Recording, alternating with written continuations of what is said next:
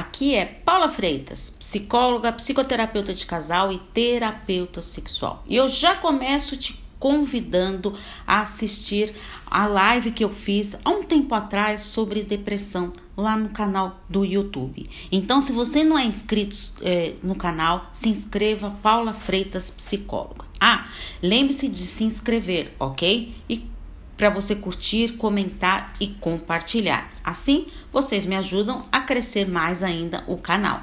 A depressão apresenta alguns sintomas típicos, que são comportamentos destrutivos, sentimentos de desamparo e desesperança, raiva, irritabilidade e cansaço constante, baixa autoestima, ansiedade crônica, falta de apego pela vida, autocrítica exagerada, aumento ou redução de apetite, alterações de peso e de sono, dificuldade de concentração e de tomar decisões, perda do desejo sexual, perda de interesse em atividades diárias. E você, se identificou com algum? Muita calma nessa hora. A depressão requer um conjunto de sintomas. Cuidado com o autodiagnóstico. Está na dúvida?